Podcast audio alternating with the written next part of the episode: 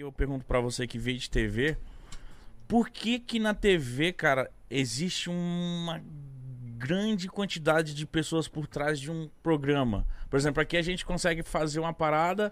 Pra ter seis cortes de, de câmera lá na, na Globo, precisa de quantas pessoas? Pra ter seis cortes de câmera, É. ó, num switcher, né, que é, você tem duas pessoas ali que estão olhando. Uma, na verdade, que tá cortando tudo. Sim. Você tem no mínimo oito pessoas O trabalhando no quê? switcher. É. Oito pessoas. Você tem um editor-chefe, você tem um editor executivo, você tem um diretor de TV, você tem Ali o, enquanto você tá o cara que gera caractere, o cara de GC. Seis pessoas.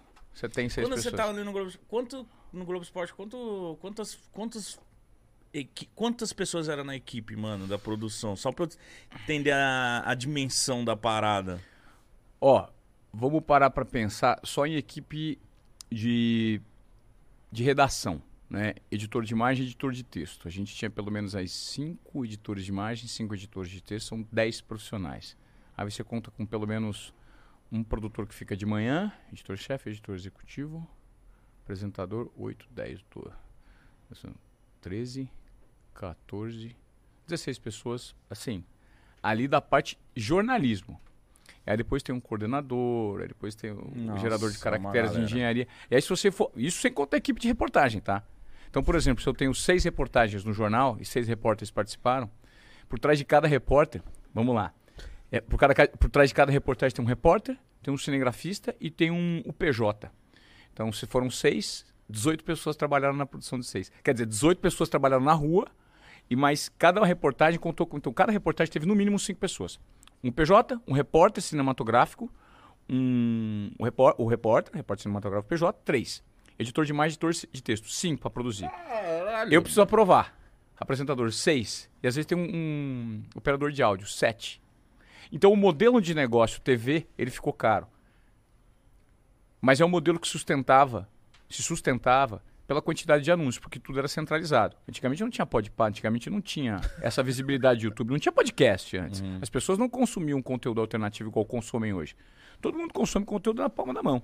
Se você hoje tem um smartphone, você é um cara criativo, seu conteúdo atinge um nicho específico de pessoas, isso aqui gera um puto impacto. Você não precisa mais da TV. Eu vou fazer já de cara aqui uma provocação. Faz. Tem um cara. Tem um cara que é maior que a TV Globo inteira, no mundo. É maior que o Brasil inteiro. Ele pode comprar os direitos de transmissão da Copa do Mundo, transmitir, ser produto, ser meio, ser fim. Ele é tudo. O Cristiano Ronaldo. Se o Cristiano Ronaldo quiser comprar a Olimpíada, ou se ele quiser comprar os direitos da Copa do Mundo de 2022 e transmitir no Instagram dele, ele compra. Ele atinge mais gente que a Globo. Ele é dono do canal. Ele transmite a Copa do Mundo aqui. Ele tá em quantos Nossa. seguidores? Não é louco? Você parou pra pensar Ele nisso? é muito filho da mãe Ele tem quantos agora, seguidores, mano? Vamos olhar agora. Ele tem todos. Ele é o maior, né? É, ele é o maior do Instagram. Ele é o maior do E Instagram. ele ganha mais dinheiro com o Instagram do que com futebol. 340 milhões. 340? Que isso, Quando eu vi a mano? última vez, ele tava com 246. Ele tá com- 340. já subiu 100. É que voltou pro Manchester, né? Aí tem toda, toda aquela nostalgia. Meu doideira. irmão, É, 300. é muito. Nossa. Você sabe que você alcançar 300... O Brasil tem dos 200 milhões de habitantes? Você alcança um Brasil e meio. Quase dois, quase dois Brasil. Quase dois Brasil, mano. E numa comunicação... Você entendeu o que, que aconteceu? Mas isso de galera que segue. Sem contar da galera que, sei lá, que soube da transferência dele pro Manchester. Que às Eu vezes acho que eu tem não gente sigo que ele. tem É. gente que não segue, mas, a- mas acompanha. Às Ma- vezes, entendeu? Clica. mas o, o conteúdo dele gera... Mesmo para contas novas, chega. Ele vai chegar, ele vai gerar impacto. Então, você entendeu qual que é o modelo de negócio que ficou equivocado? Ficou... Por isso que as TVs estão numa pendenga desgraçada.